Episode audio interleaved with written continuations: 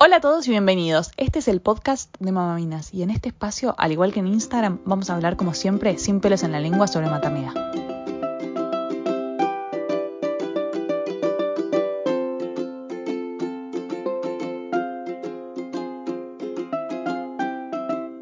Hola, hola a todos. Eh, acá estamos, después de un largo tiempo, acá estoy, eh, Vicky, haciendo nuevamente los Mamaminas, el podcast, que los tenía bastante abandonados por cuestiones eh, de tema de pandemia. Y hoy estoy hablando con Ana Paula Portela, una vieja conocida de la casa. Em, ella eh, tuvo, atravesó un cáncer de mama eh, el año pasado. Y bueno, nada, me parecía copado poder hablar con ella, sobre todo en este mes de octubre, que es el mes de concientización sobre el cáncer de mama. y poder charlar con ella, con, que nos cuente su experiencia, que nos cuente cómo fue todo, concientizar y bueno, nada, eso. Hola Ani, ¿cómo estás? Hola Vicky, ¿cómo andan? ¿Cómo va todo? Bien, muy bien, por suerte. Bueno, nada, nos encontramos acá de nuevo, bizarrísimo, eh, bizarrísimo no, pero fue muy loco cuando, cuando Ani vos me contaste, ¿te acordás quién eras el año pasado? Que me sí, para prácticamente esta fecha casi, o sea, había sido también octubre. Había sido en octubre, bueno, Ani nos escribió Mamaminas, eh, y yo no podía creer, porque en realidad nos habíamos visto en persona en un taller. ¿Vos habías venido a un taller de qué era? ¿De primeros auxilios? Era de lactancia con Paola y después era de cuidados del recién nacido con el eh, Berut, no, el, pediatra de. Con, eh, con. Ese, ahí va, ahí va. Con él. A ese había ido con un de un mes me acuerdo, y, lo peor, lo más gracioso de la historia es que vos te quedaste en el taller. Nosotras en su momento cuando hacíamos los talleres nos quedábamos siempre obviamente organizando todo, limpiando, bla, bla, bla. Y por ahí a veces se quedaba alguien hablando o no, o se iban todas rápido porque solían terminar tarde, ¿te acordás? Y me sí, terminamos a las nueve de la noche yo te juro por Dios, es que no me voy a olvidar más. O sea, me acuerdo de vos con tu fular. E, ella estaba con, con Vito, su hijo más chiquitito que tenía un mes. Y me acuerdo que te vimos, que nos quedamos charlando un rato largo. Como que cuando vos me escribiste y me dijiste, nos conocemos en este taller, nos quedamos hablando. Yo dije, tipo, me acuerdo patente. Fue muy loco. Em, y ahí fue el toque. O sea, el toque de ese taller fue que te descubrieron el cáncer de mamá. Bueno, contanos ahora así brevemente cómo fue tu historia con, con esta enfermedad tan terrible. Bueno, eh, a ver, yo tengo hábito por parto vaginal, todo impecable. Venía de dar una lactancia prolongada a mi hija, mi, mi, hija mayor, que le di hasta los 18 meses ininterrumpido de lactancia. O sea, frené porque había quedado embarazada y yo quería como también tener un relax de, de la teta para prepararme de nuevo para encarar a Vito. Y entonces tenía como mucho conocimiento de mis tetas, porque inevitablemente cuando estás amamantando es como imposible no tocarlas, entonces es como que tenés mucho conocimiento. Vito nace en septiembre, claro, nace mediados de septiembre y a los poquitos días, o sea, no llegué ni a las 72 horas que yo ya tenía lo que se llama la leche gruesa, o sea, ya calor, bajada de leche a pleno. Que ya eso había sido como una llamada de atención, pero la vinculaban como en la historia de que yo había destetado a Nina hacía relativamente poquitos meses, o sea, cinco meses estuve sin dar la teta. Para, para. Y yo no, tengo una pregunta. La bajada rápida, esto está comprobado, Ana, ah, te lo pregunto porque por ahí muchas mamás que nos escuchen, que haya, yo también tuve una bajada de leche, tran, tran, alarmas también tuve una bajada de leche muy rápida con Vicente y eso que no tuve parto vaginal, tuve cesárea, intraparto, pero cesárea al fin. Y también me bajó la leche a las 48 horas. Mira, yo eh, acá lo que pasó es que yo mismo, o sea, Vito nació a la tarde y ya al otro día, a la, no te quiero decir yo llegando a la noche, o sea, a las 24 horas, yo ya tenía leche gruesa. O sea, ya había dejado el calostro, ya había pasado directamente era, era increíble porque eh, cuando entraban a, hacerle los controles a Vito, o sea, se daban cuenta por cuando me saca, viste, cuando vos le das las primeras prensiones y demás, eh, se le suele salir la leche o te apretan un poquito para ver cómo, qué calidad o cómo está saliendo la leche, las puricultoras de la... Y, y, yo tenía las tetas, lo, pelota de fútbol gigante, a Vito le llegaba a salir por la nariz de tanta cantidad que tenía. Entonces, ahí lo que me dijeron es que me empezara a sacar de manera manual porque estaba teniendo como una súper bajada de leche. Y eh, a mí me dolían un montón, pero no me dolía el pezón, sino me dolían de tan cargadas que la tenía.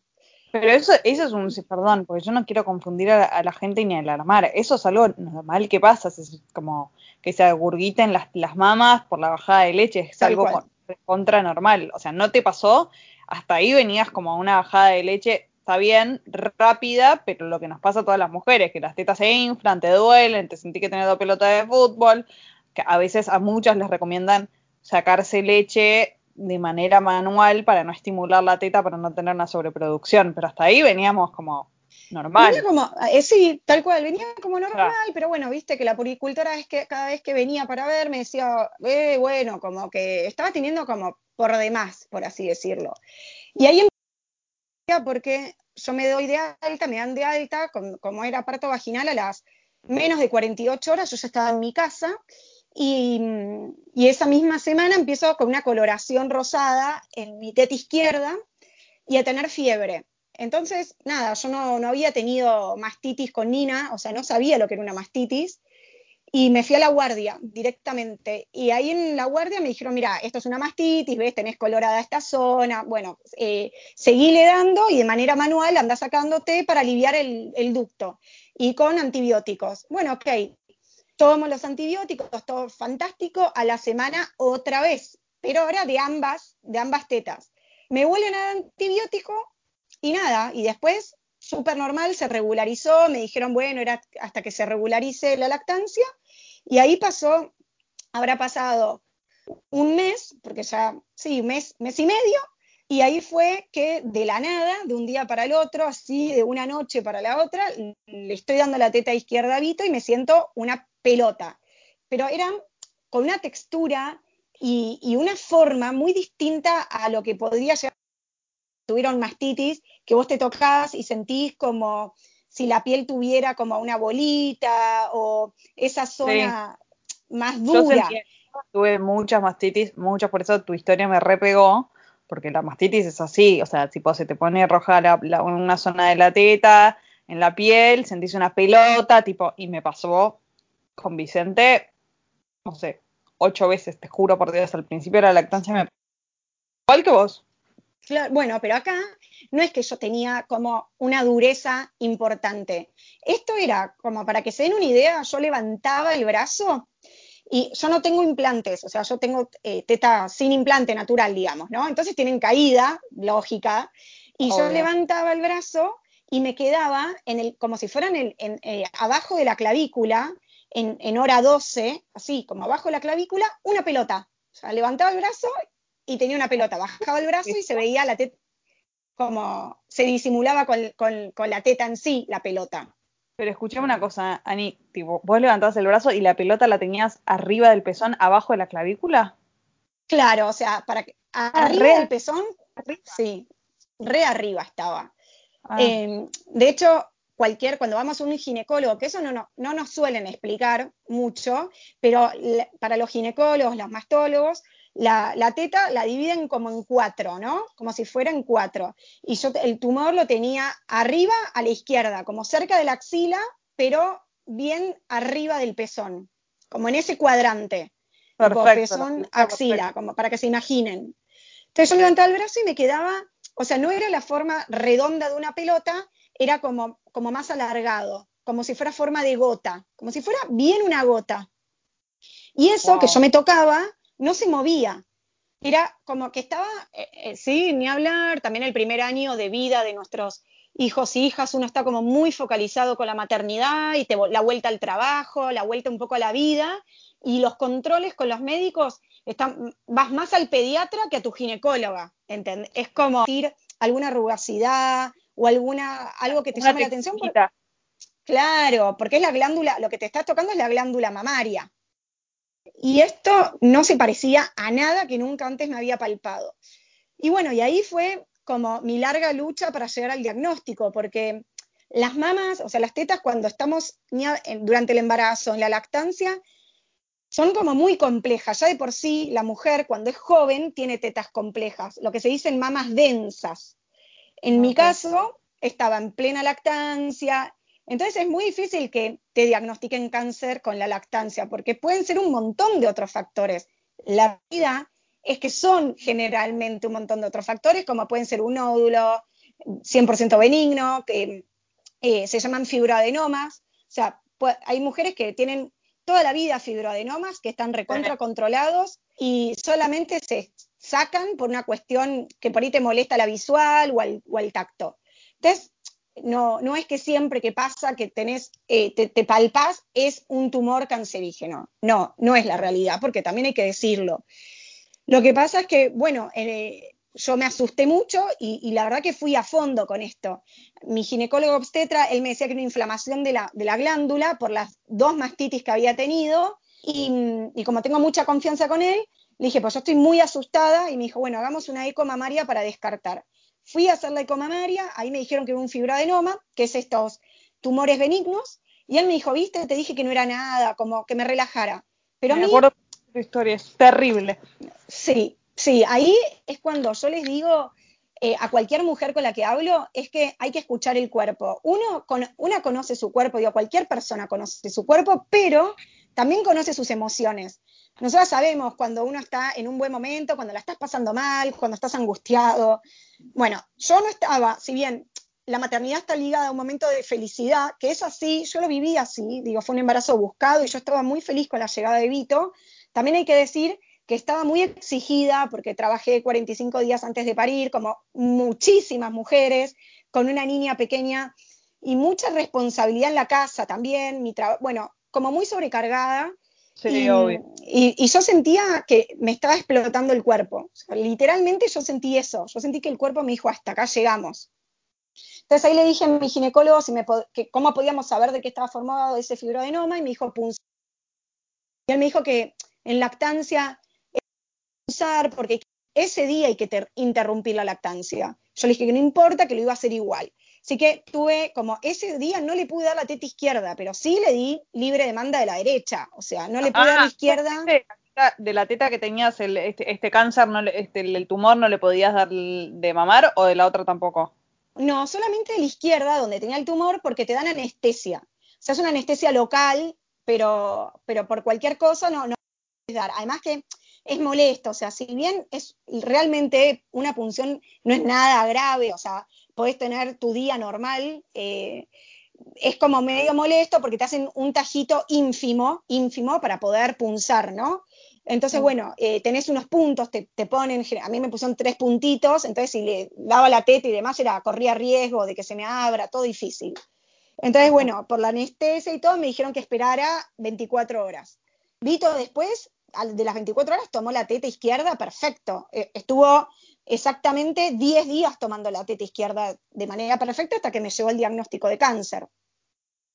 Ay, no, qué tremendo. O sea, lo más tremendo de todo es que si vos no hubieses escuchado tu, cuerpo, como decís vos, y, tenías ese sexto sentido que tuviste y que sentiste la necesidad de punzarte, porque digo, muchas mujeres y muchas personas, digamos, cuando tu médico de confianza te dice, no, relájate, esto es algo benigno, no pasa nada, ni lo puncemos, chau, vos tuviste como una premonición, un sexto sentido, escuchaste tu cuerpo, escuchaste no sé qué y te punzaste. Y es que ahí, Vicky, es, es esto que te digo. Uno más, una más que nada conoce en el estado en el que estás, ¿viste? Es como que, uno sabe lo que está pasando. Y, por más que mi familia, digo, mi familia hay médicos y me decían, es imposible que esto fuera cáncer, o sea, no hay posibilidad. Mi mamá, todos me decían, por mi edad, porque no tengo antecedentes de cáncer en mi familia de mamá. La realidad es que después me lo explicaron mi, mi, oncóloga, mi mastólogo. Yo soy como esa excepción a la regla, ese uno en un millón que, que lamentablemente pasa, que no es lo que pasa habitualmente, ¿no? Las chicas de 32 años se enferman de cáncer. No, que no, vos a los 22 años estás en plenitud y, súper sano. Pero bueno, eh, es como me dijo mi mastólogo, la moneda cayó del lado que no tenía que caer, llamémoslo mala suerte, porque realmente yo no tenía, al margen de que no tengo antecedentes de cáncer de mama, eh, ¿cómo no te escucha, perdón? Ay, se cortó. No, ahí va, ahora sí. Hay mucho mito dando vuelta alrededor de quimioterapia y es mito, o sea, no se te caen las uñas. Eh, alguna que otra lamentablemente lo habrá pasado, pero no, no es, a mí no se me cayeron las uñas, no, no me pasó nada tan terrible. Caminé siempre. Sí es cierto que no podía como de riesgo que llevara a pensar eso. O sea, había dado lactancia, eh, no tengo sobrepeso, había tenido dos partos vaginales siendo joven. Entonces, el riesgo se, disminuye un montón.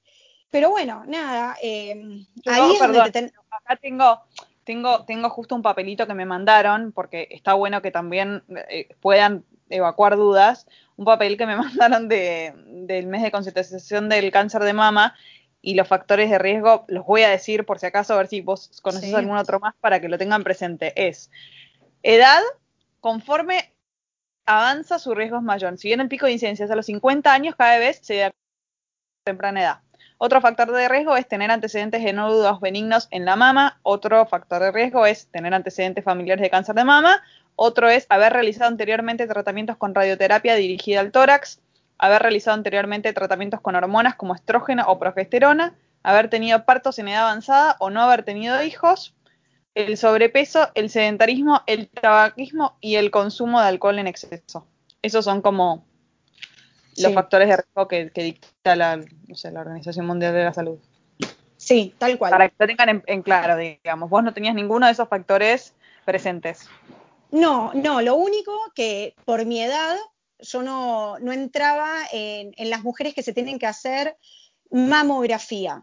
Y mm, yo solamente me hacía eco mamaria y a mí las eco mamaria me daban bien. Después me vine a enterar, a mí me terminan practicando una mastectomía, que mastectomía, yo por ejemplo no sabía lo que era. Para mí una mastectomía es como que te, sacaban el relleno de la teta, digamos, nada más, hablando así en criollo, como que te, te sacaban la glándula. Y no, la mastectomía es el vaciamiento entero de la teta, solamente conservar la piel. O sea, te sacan pezón, aureola y glándula mamaria. Y cuando me, me, practicaban la mastectomía, en la, lo que es la glándula mamaria había microcalcificaciones, que a veces las, las microcalcificaciones son un llamado de atención. Por lo general, cuando hay microcalcificaciones, en vez de decirte, bueno, esperemos un año para hacerte la próxima mamo, te la hacemos tal vez a los seis meses, por decirte. Pero también hay que ver si tenías antecedentes. Perdón, la verdad, ¿Eso no salía en tus ecografías mamarias? No, no, no había salido. Lo que sí había salido y que esto el 90% de las mujeres tenemos y no, o sea, no es factor de riesgo ni de nada, es displasia mamaria. Displasia mamaria sí tenía. Es lo único que tenía. Eh, pero la sigo teniendo y es, es recontra común, digamos. Ok. Bueno, para, volvamos a, volvamos a, la parte del diagnóstico, digamos. Entonces vos decidiste punzarte por voluntad propia porque sentiste el impulso de querer punzarte porque sentías que algo andaba mal en tu cuerpo. Le diste teta a Vito durante 10 días más y a los 10 días te llega el resultado de la biopsia. Exacto, ahí, ahí me dicen que, que era un carcinoma ductual infiltrante grado 3. O sea, eh, hablándolo así más criollo, es que era un tumor avanzado bastante importante.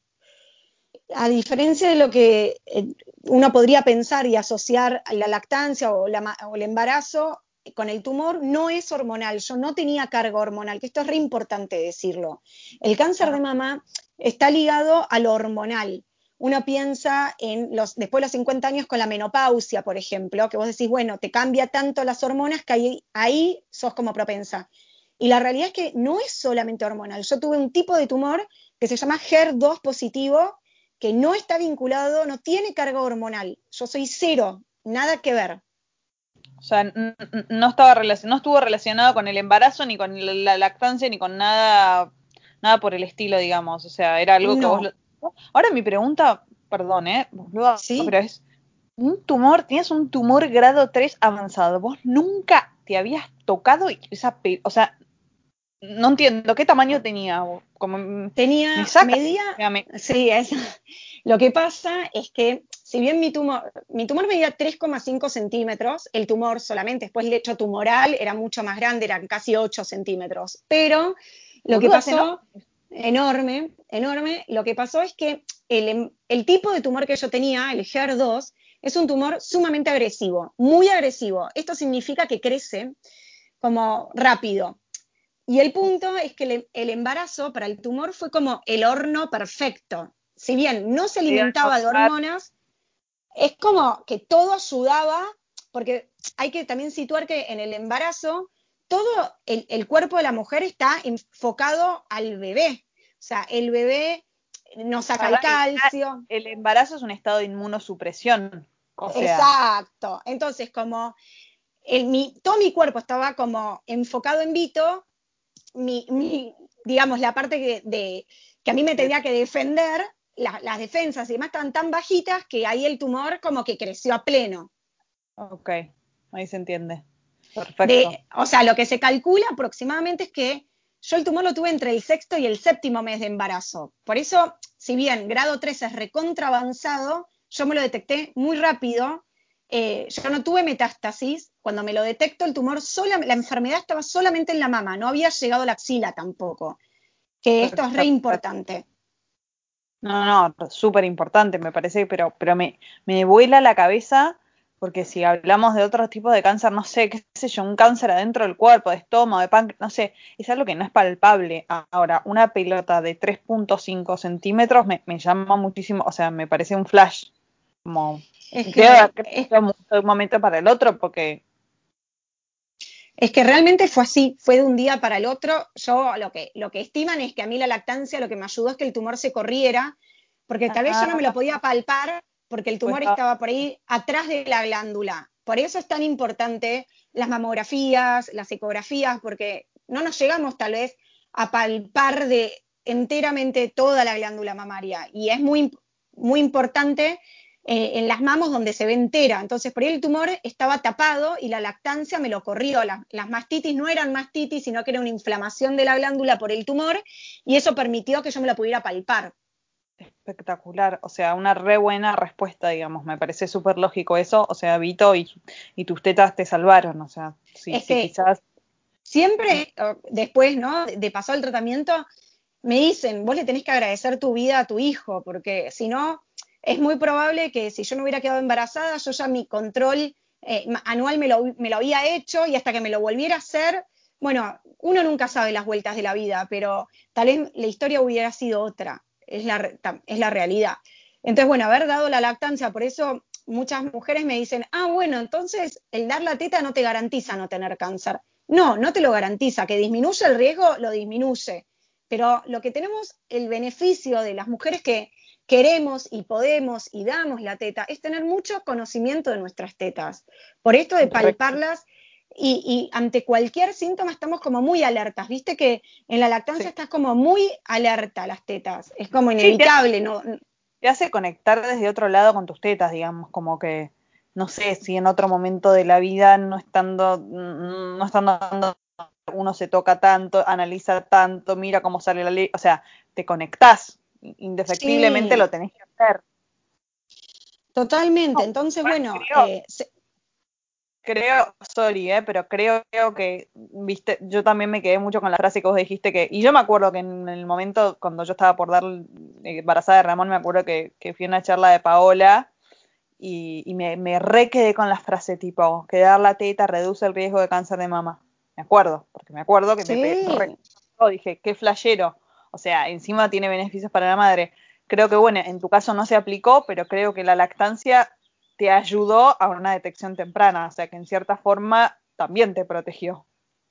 Totalmente. Eh, para mí es, fue clave, clave la lactancia en, mis dos hijos. Digo, si bien con Nina pude disfrutarla y demás, y con Vito también la estaba disfrutando, pero bueno, lamentablemente tuve que hacer el, el corte abrupto, me permitió detectarme la enfermedad, que de otro modo yo no me, la, no me hubiera detectado, porque la realidad también, Vicky, que decir que en el embarazo y en la lactancia no es el momento donde las mujeres se van a hacer los estudios. lamentablemente tuve que hacer el corte, el corte, abrupto, me permitió detectarme la enfermedad, que de otro modo yo no me, la, no me lo hubiera detectado, porque la realidad también, Vicky, que decir que en el embarazo y en la lactancia no es el momento donde las mujeres se van a hacer los estudios.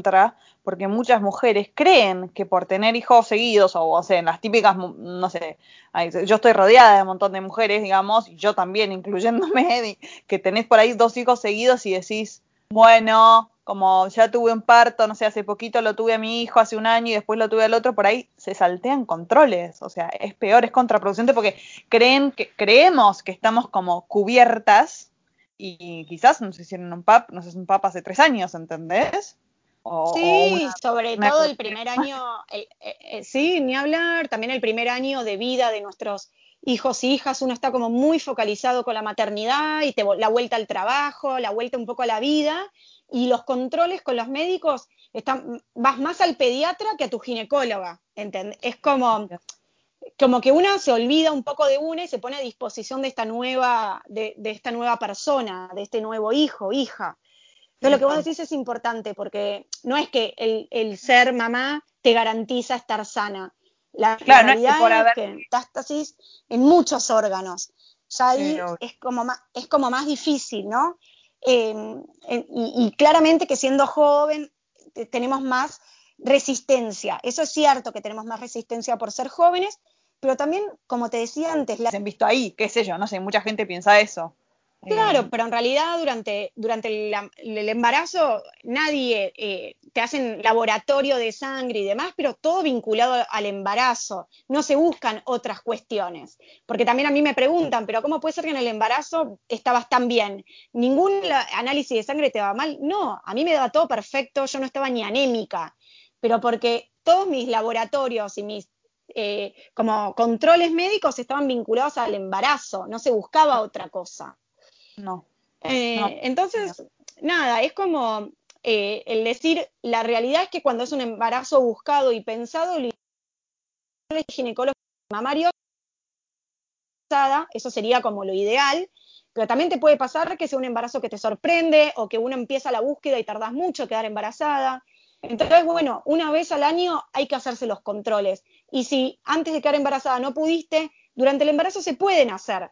La realidad es que es cierto, durante el embarazo y la lactancia las mamas cambian mucho, entonces es más complejo, pero se pueden hacer, no afecta ni al bebé ni a la lactancia, no son invasivas. de hecho, yo conozco, yo conozco otra mujer que, tuvo cáncer de mama, se lo detectaron estando embarazada, o sea, cursando el séptimo mes de embarazo. Así que también son cosas que, hay que prestar sí, atención. Sí, hay, eh, hay, digo, Hoy en día podemos hablar de cáncer con mucha más libertad, porque la palabra cáncer antes eh, tenía un peso muy, muy heavy, es, como que eh, costaba decir tengo cáncer porque estaba muy ligado a, la muerte, ¿no? Era como una enfermedad que no tenía... muerte. Sí, que como que era salir. Y como vos estás diciendo, hay mujeres que lamentablemente, y es el porcentaje más bajo, esto no, no hay que tener pánico, no hay que tener miedo, solamente es una, una realidad que a algunas pocas mujeres le pasa, quedan embarazadas, lamentablemente enfermas de cáncer de mama, pero hoy, aunque vos no lo creas, yo debuté mi primera quimio y adelante mío, sentada en el sillón, había una chica que estaba embarazada de ocho meses. Y esa chica se aplicó eh, quimioterapia desde el segundo trimestre del embarazo, su bebé nació completamente sana, esta chica hoy está sana, está libre de cáncer y fue, gracias a Dios, tuvo un éxito, digo, su bebé está bien y ella está bien. Eh, entonces, es, es, increíble pensarlo porque uno dice, bueno, ni, ni ibuprofeno puedo dar en el embarazo, pero me pasan medicación oncológica. Bueno, está todo muy cuidado, no te pasan cualquier medicación oncológica, digo, hay muchos más cuidados. Ella parió y después siguió su tratamiento de quimio y, todo bien. bueno, pero para, quiero ir a, quiero ir a, a, tu, historia, digamos, en concreta, porque dejamos a muchos ahí como medio con la intriga, yo ya la sé. Bueno, a los 10 días de Vito te diagnostican cáncer y ¿qué es lo que tuviste que hacer? Sé que tuviste que cortar la lactancia y ahí empezó el tratamiento. ¿Qué tratamiento tuviste? ¿Cómo fue y cómo lo atravesaste? Yo tuve la, gran fortuna de que mi ginecólogo, ese mismo día que yo lo llamo, que le leo el, resultado de la punción, me dice, bueno, ese mismo día vas a conocer a quién va a ser tu mastólogo. cuando vos tenés cáncer de mama, vos necesitas un especialista en mama y una oncóloga. en conjunto deciden el tratamiento que vas a llevar. Puede ser cirugía, cirugía, quimioterapia y rayos, cirugía y rayos. O sea, es muy amplio el tratamiento oncológico. En mi caso, tanto mi mastóloga como quien después fue mi oncóloga decidieron, por el tipo de tumor que yo tenía, primero quimioterapia. Lo que se busca de esta manera es reducir y hacer desaparecer el tumor. Yo llegué a mi cirugía sin cáncer, yo ya estaba libre de cáncer. La quimio destruyó por completo el tumor, que eso es la gloria, o sea, realmente fue impensado y una felicidad absoluta. Eh, eso significó que yo respondí a la quimioterapia. Entonces, ah. yo conozco a mi mastólogo, me dice, vas a hacer quimio, y me dio yo lo conocí a él un viernes y me dio el fin de semana para que me despida de la lactancia.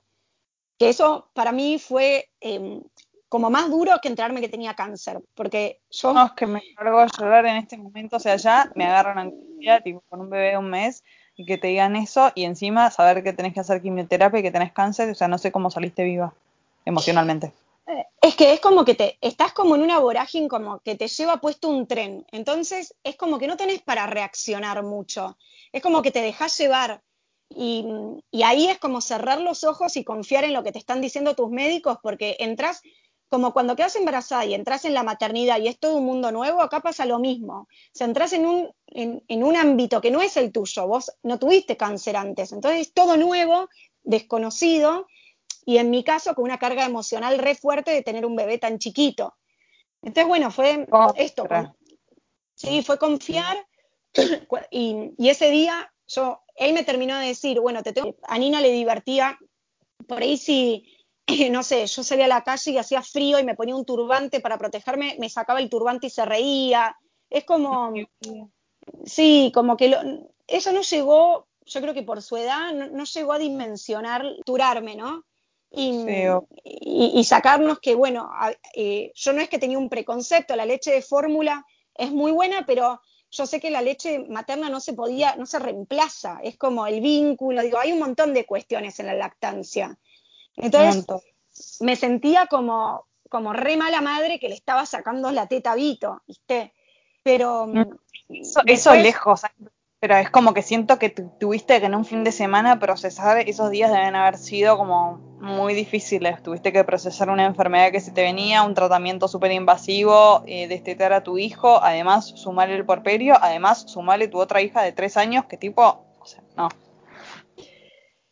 Sí, fue, fue como mucho junto y, y bueno, eh, como te decía, eso para mí fue como lo más doloroso, lo más doloroso porque estábamos súper conectados y bueno, y después como medio tragicómico ahí, el ir y comprar la mamadera y, la leche de fórmula, que era como, viste, todo un lío, porque Vito estaba acostumbrado a la leche materna que ya sale a temperatura y uno, nada, la fórmula en casa le preparamos con agua filtrada sin calentar, porque vos decís que el microondas, que no sé qué, y Vito no quería agarrarla porque, claro, se la damos natural y el pibe le gustaba tibia.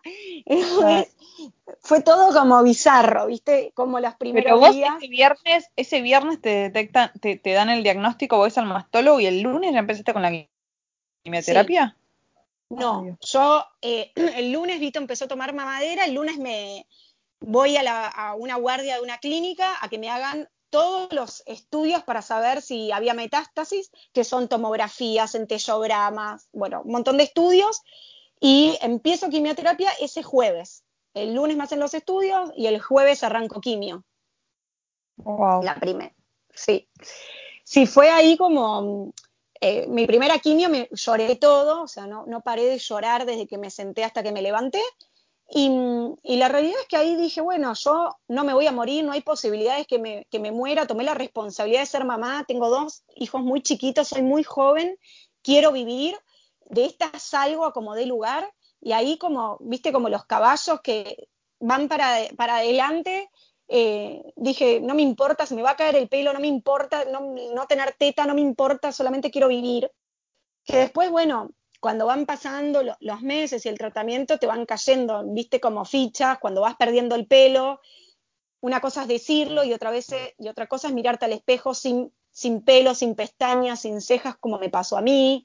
eh, hinchada por los corticoides. Pero bueno, cuando están, tenés tu objetivo tan claro que es curarte, es como que entendés que todos esos son efectos colaterales que se van a ir y es así. Hoy tengo mi pelo nuevo, eh, digo, perdí un pezón y una aureola, pero tengo mi teta hecha y, y, fue muy difícil quimio, la cirugía fue muy difícil, pero después yo hice rayos también, tuve 25 sesiones de radioterapia y es como cansador porque rayos es todos los días y es como, bueno, sentís que no terminás más hasta que un día te dicen, listo, ya está, terminaste rayo, terminaste quimio, listo, se terminó. Eh, cuando respondes al tratamiento, como fue mi caso, ¿no? Que, yo respondí. Y mira, yo arranqué la primera quimio el 13 de diciembre del 2018 y terminé mi última medicación el 5 de marzo del 2020. casi un año, y medio. Y medio, un año y medio. Y, entre todo eso, tenías a Vito, que bebé, o sea, casi recién nacido. y eh, Nina, de dos años, cuando arranqué quimio, tenía, Nina tenía dos años y dos meses, que había empezado a querer dejar los pañales, y el mundo no se detiene, el mundo sigue, y vos no le podés explicar a tu hija, mira, no, no te puedo sacar los pañales porque es re complicado para en este momento. Para mí, porque sí. mira, no, o sea, es que bancame tres meses más no, ahí fue... Eh, ¿Cómo, fue tipo maternar dos bebés tan chiquitos que dependen tanto de uno emocionalmente y, para vivir, digamos, básicamente, y, al mismo tiempo estar vos luchando por tu vida, enfrentando una quimioterapia, una, una cirugía, rayos? ¿Cómo, ¿Cómo lo viviste? Mira, yo tuve acompañamiento terapéutico, empecé, cuando me dieron el diagnóstico ese viernes, también ese lunes, así cuando terminé de hacerme todos los estudios, conocí a mi psicóloga. Y la verdad que fue clave tener el apoyo de ella porque yo aprendí con ella a pedir ayuda. O sea, yo antes era como, yo podía con todo, me cargaba Nina encima, la panza con el embarazo y no pedía ni ayuda. Y ahí entendí que iba a necesitar ayuda. Entonces fue como, ok, los que estamos en casa, reorganizarnos. Tal vez mi marido, él no estaba acostumbrado a levantarse la noche porque como yo le daba la teta a Vito, él dormía. Y entonces ahí fue decir, no, mira, esto lo tenemos que hacer juntos. Entonces yo por la quimio sostener mucho hábito en brazos al principio porque estaba bastante débil, entonces bueno, él se ocupaba de darle la mamadera. Y después de a poquito, eh, también esto que te decía, el mundo sigue, él tenía que ir a trabajar, venía mi mamá, me ayudaba, me ayudó un montón, que hoy la verdad me pongo en el lugar de las mujeres que están en quimio y que son mamá de hijos chiquitos, con toda la cuarentena lo difícil que debe ser, porque a, a mí me ayudó mucho que Nina vaya al jardín, y, me, me re quedé con la frase tipo, que dar la teta reduce el riesgo de cáncer de mama. Me acuerdo, porque me acuerdo que me re, dije, qué flashero. O sea, encima tiene beneficios para la madre. Creo que, bueno, en tu caso no se aplicó, pero creo que la lactancia te ayudó. Acostaba con él, y obvio que había mis días que yo necesitaba estar en la cama, entonces ponía al Moisés en la cama y nos quedamos los dos todo el día en la cama. Es como que tenía mi compañerito. Él, la verdad que Vito nació entendiendo que tenía una mamá enferma. Entonces, eh, me acompañó, la verdad que muchísimo, muchísimo. Eh, como que yo siento que él puso todo de él para no, no preocuparme, no sé, Vicky, no, nunca tuvo fiebre, todas las vacunas, como viste, era como increíble, o sea, cuando leímos la mamadera, los primeros días le costó, pero después se enganchó, la comida lo mismo, como que parecía mentira, pero me solucionaba todo. No, pero para mí los chicos recontra tienen una percepción y entienden todo, absolutamente todo, aunque nos resulte ridículo pensar que un bebé de dos meses puede comprender. O sea, para mí, llamarle, no sé, ángel de la guarda, sexto sentido, no sé, no sé, no sé, ni idea, no, lo sé, pero estoy 100% segura que Vito con, con un mes... alguna rugosidad o alguna algo que te llame la atención. Claro, porque es la glándula, lo que te está tocando es la glándula mamaria. Y esto no se parecía a nada que nunca antes me había palpado. Y bueno, y ahí fue como mi larga lucha, una tras otra se manda el flaco y yo digo, bueno, en algún momento tenía que pasar. Es como, me bancó mucho, y ahora me ve bien y es como, bueno, mamá, bancala. Eh, bueno, para es como... ¿Cómo fue el momento del alta? ¿Cómo viviste despedirte de la enfermedad? Eh, ¿Cómo fue volver a tu vida normal? Eh, no sé, ¿cómo lo, cómo, lo viviste, por ejemplo, con, tus hijos? Me imagino que a Nina le habrás explicado, le explicaste, le contaste, a Vito quizás más adelante también. ¿Cómo, cómo fue todo ese proceso? Sí, a Nina, a Nina siempre con la verdad. ¿A vos te operaron por más de que, de que contaste que el, que, el, que el tumor se había reducido. Se había ido, igual te operaron. Sí, porque hay que limpiar la zona. O sea, cuando hay un tumor, hay, generalmente hay necrosis alrededor, que es ya como, como que esa parte estuviera como muerta del tejido, ¿no? Entonces hay que limpiarlo. Y lo que a mí me pasó es que no me iban a hacer una mastectomía, pero el tumor, cuando se iba reduciendo, se partió. Entonces, al partirse, se pudo haber filtrado alguna célula y mi médico, la verdad, dijeron, mira, ante cualquier duda preferimos sacar la mama entera. Y, por eso es que a mí me hacen la mastectomía. Y a Nina siempre le fui con la verdad, pero adaptada lógicamente a su edad. No le dije, tengo cáncer, le dije, tengo la teta muy enferma y vas, voy a tener que, curarme con remedios que van a hacer que se me caiga el pelo, que voy a tener que estar un poquito más en, cama. y, Nina lo vivió todo con mucha naturalidad mucha naturalidad. Eh, a Nina le divertía, por ahí si, no sé, yo salía a la calle y hacía frío y me ponía un turbante para protegerme, me sacaba el turbante y se reía. Es como, sí, como que eso no llegó, yo creo que por su edad, no, llegó a dimensionar lo grave de mi enfermedad. No, obvio. Y, y, entonces, nada, es el día de hoy que por ahí Nina ve una foto mía que yo estoy pelada y se ríe, o como me pregunta, ya te va a crecer más el pelo, como que cero enroscado del el tema. Y, el tema de terminar el tratamiento es duro, la verdad. Es como que te quedas choqueado, ¿viste? Porque nadie te, o sea, ningún médico te dice, listo, ok, terminaste, estás libre de cáncer, te curaste, ya está, nunca más te va a volver a pasar. Uno como paciente quisiera eso, quisiera que te digan, así como cuando te enfermas, ¿Querés que te digan, haces quimio, rayos y te curaste? Y la realidad es que nadie te lo puede garantizar porque cada cuerpo es distinto y responde a la medicación de manera distinta. Pasan miles de cosas en el tratamiento. Eh, tampoco te garantizan que el cáncer no te vuelva. Entonces vos terminás el tratamiento y te queda ahora el miedo de decir, pero estoy sin medicación. Yo como no tengo un cáncer hormonal, no tomo tamoxifeno, que es, muchas mujeres tienen cáncer hormonal y por 10 años toman tamoxifeno ahí de, algún cierto modo se sienten protegidas por esa medicación. Yo desde marzo que no tomo nada, absolutamente nada. O sea, soy como cualquier chica que tiene 34 años ahora. Igual. Claro. Entonces. encima vos te tocó, perdón, pero terminaste tu tratamiento en marzo 2020 o la pandemia. Tipo, vos estuviste guardado un montón de tiempo, me imagino, pues estabas inmunosuprimido Sí, yo, ahora... no, no, era como cuando mi oncóloga me manda a vacunar por la neumonía, para la neumonía y la gripe estacional, el 13 de, marzo, y yo hago, hago un pico de fiebre porque las dos vacunas fueron muy fuertes, eh, y ahí me dicen, ¿estuviste con alguien en contacto por COVID? Yo, ¿por qué? ¿De qué me estás hablando? ¿Viste? ¿Qué? Yo no entendía nada. Y ahí em, mi oncóloga me dice, mira, te tenés que guardar un tiempo. Y digo, ¿más? Sí, porque eh, hay muchos casos de COVID. Y ahí a los poquitos días vino la cuarentena. Así que yo hace más de tres años te puedo decir que estoy, o sea, un año y medio de, de bueno, dos años y piquito, porque llevamos ocho meses, más el año y medio de tratamiento, más los 45 días previos que había dejado de trabajar no sé, es como, cambian mucho, entonces es más complejo, pero se pueden hacer, no afecta ni al bebé ni a la lactancia, no son invasivas. de hecho, yo conozco, yo conozco otra mujer que, tuvo cáncer de mama, se lo detectaron estando embarazada, o sea, cursando el séptimo mes de embarazo. Mismo protocolo de COVID en cuanto a la distancia social. La quimioterapia, la medicación no distingue entre célula enferma y célula sana afecta todo el cuerpo, por eso se nos caía el pelo y, otras consecuencias más. Entonces lo que pasa es que mis defensas están muy, muy, muy bajitas y si vos, por ejemplo, estás resfriada y, me contagias tu resfrío, a mí me, me, me, lo, me complicás el cuadro, porque un resfrío en mí sin defensas se puede hacer eh, más difícil. y, y, siempre que aparece... para lucharla.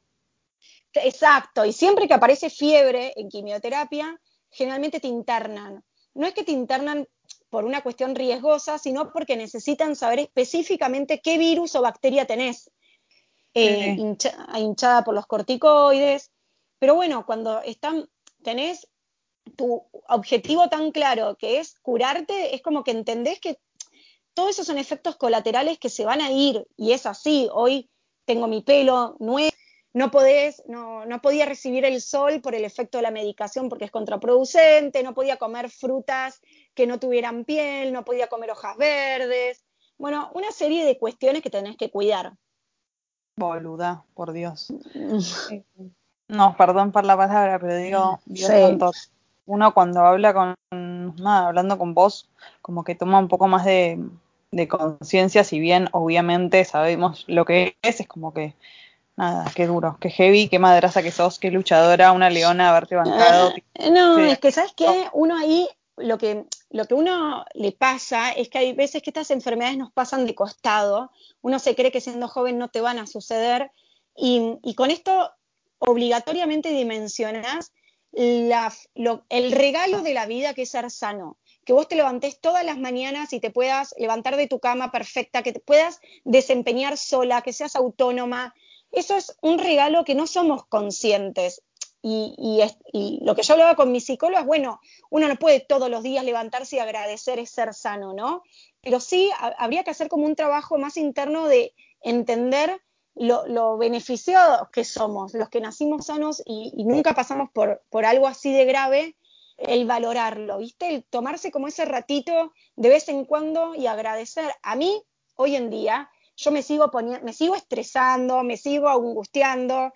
Cuando Nina y Vito me dan vuelta a la casa, me recontra caliento de estresar y decir, ¡ay, los quiero matar! Y después enseguida pienso y digo, ay, bueno, pero estoy viva y estoy bien y nada, en definitiva, ¿qué es la casa desordenada? ¿Entendés? En algún momento se va a volver a, a ordenar. Y es como entender un poco eso, ¿viste? Que mm, sí, no sé, juegan con el barro, bueno, se bañan y ya está. Digo, sacarle un poco el peso a, las cosas que tal vez nos amargamos mucho o nos estresamos. No, es que yo te escucho a vos y ayer que, no sé, hablábamos con mi marido de la situación del país, económica, laboral, no sé qué, digo, o sea, es una pelotudez al lado de esto.